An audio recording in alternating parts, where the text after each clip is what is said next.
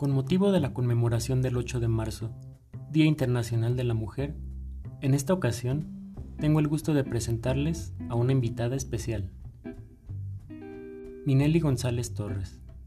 Es licenciada en Psicología y actualmente cursa la maestría en Estudios del Discurso de la Universidad Michoacana. Se dedica a la clínica psicoanalítica, es poeta y se ha desempeñado como gestora cultural en diversos espacios. Les dejo con ella.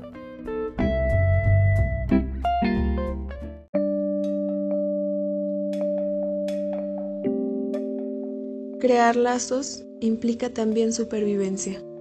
El 8 de marzo de 1857, mujeres trabajadoras de una fábrica textil se van a huelga exigiendo sus derechos laborales.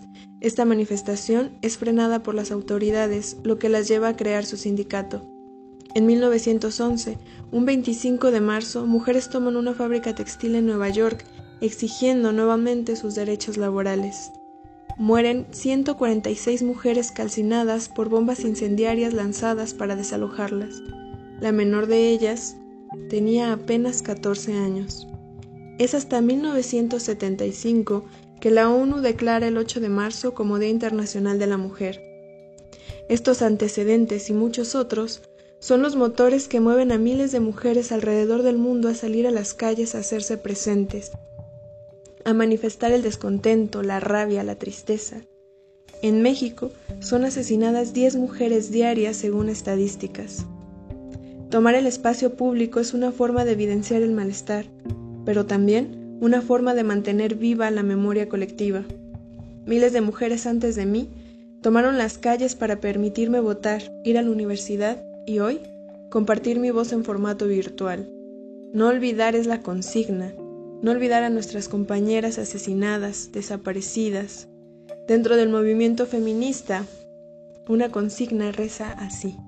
Ahora que estamos juntas, ahora que sí nos ven, abajo el patriarcado se va a caer. Cuando la violencia se vive en forma aislada, no hay voz que acompañe a cuestionarla. Ahora que estamos juntas, para escucharnos, para cuestionar, para deconstruir, que no es un proceso sencillo, exige paciencia, amor para sanar nuestras heridas. Ahora que sí nos ven, históricamente el espacio público se nos fue negado, tomarlo es hacernos un lugar, crear nuevos espacios para la memoria, intervenir la ciudad, el silencio y la historia. Abajo el patriarcado se va a caer.